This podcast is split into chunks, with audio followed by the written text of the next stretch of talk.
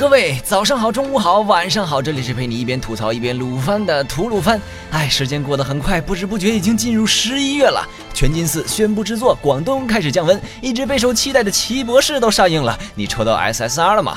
网易自主开发运营的和风手游《阴阳师》已经运营两个月了，游戏的火爆程度相信不用我描述，各位也已经深有体会。最近甚至火到了日本，还被日本网友吐槽说，一个中国开发的游戏全是日语配音，还没有开发日本市场的打算。哎，太奇怪了吧！游戏各方面素质都极高，最大卖点的声优阵容和精美的插画暂且不说，攻击特效极具特色。游戏部分战斗力极强的阿卡与碎片系统照顾飞球，PVP 阴阳聊和各种需要刷刷刷的系统增加了游戏的粘性。过场动画加入弹幕系统也十分过瘾。可以说，除了分区太多，让一些萌新不能跟老油条基友一起玩，还有 SSR 出率太低以外，基本上找不到什么明显的缺点。阴阳师起源于中国，流行于日本，已成了一个深入人心的经典形象。在各类相关作品当中，他们总是戴着高高的帽子，身穿洁白寿衣，举止优雅，俨然一副知者的模样。不过近几年有几部讲述现代阴阳师的作品，却是颠覆了这些固有形象。今天我准备安利大家的就是其中一部《东京暗鸦》。《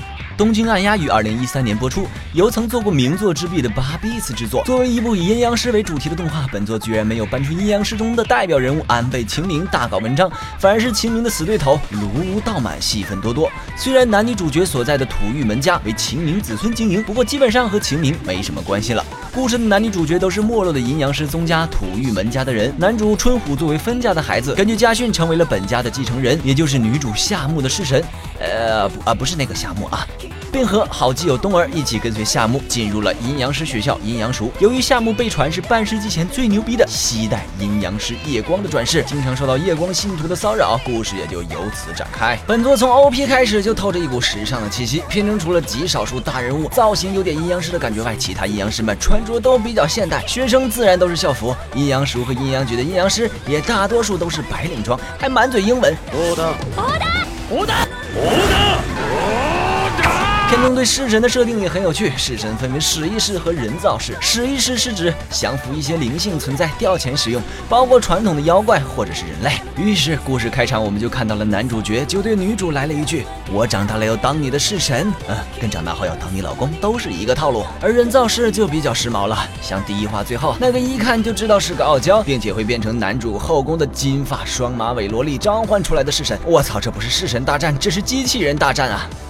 虽然本作设定上的创新以及后面的神展开都让人眼前一亮，但还是存在着不少问题。除了偶尔有作画崩坏以外，主要表现在两点：首先是战斗场景，战斗场景看得出来制作组是有用心制作的，阴阳术之间的战斗特效十分出彩，加上各种让人不明觉厉的阴阳五行、画符念咒，就算观众不懂阴阳道，也会觉得阴阳师之间的战斗的确是这么回事儿。但肉搏战处理有点魄力不足，有些场景你能感觉到原作的描写十分惨烈，但在动画表现上来说却有点平淡，算是。轻改动画比较常见的通病，然后是故事节奏有点失衡，大概由于原作剧情就是如此。前十二话还是以轻松愉快的阴阳叔生活为主，后面就开始加速暴走，控制不住，最后有种仓促收尾的感觉。优点也是有的，由于最后几话的剧情十分紧凑，曾经就让本来打算看完某一话就睡的我忍不住点开了下一话，就这么点着点着，一不留神就看了个通宵。奉劝各位补的时候，请注意安排时间哦。总体而言，本作在制作上不过不失，剧情上主角逆袭、后宫修罗场等该有的都有。在为数不多的阴阳师题材作品中，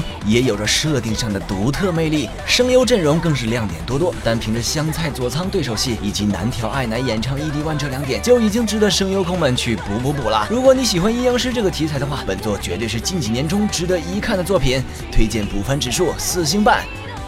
今后吐鲁番会继续向大家推荐那些值得补番或者重温的经典作品。本节目视频版本，请关注鱼子酱微信公众号收看。娱乐的娱，黑子的子，欧尼酱的酱。我们的 ID 是鱼子酱，开头手写字母小写 YZJ 加数字七四七。另外，为了感谢观众老爷们对于吐鲁番这个萌新节目的支持，我们每期最后都会有一个抽奖环节。我们将通过微博官方抽奖平台抽出幸运观众，献上一些小福利哦。本期的奖品是由次元仓定制的和风小狐狸羽红黑款一件，不含短裙，宽松舒适，汉子妹子都可以穿哦。只需关注鱼子酱官微，转发本期节目视频即可参与抽奖。那么本期视频就到这里，让我们下期再见，拜拜。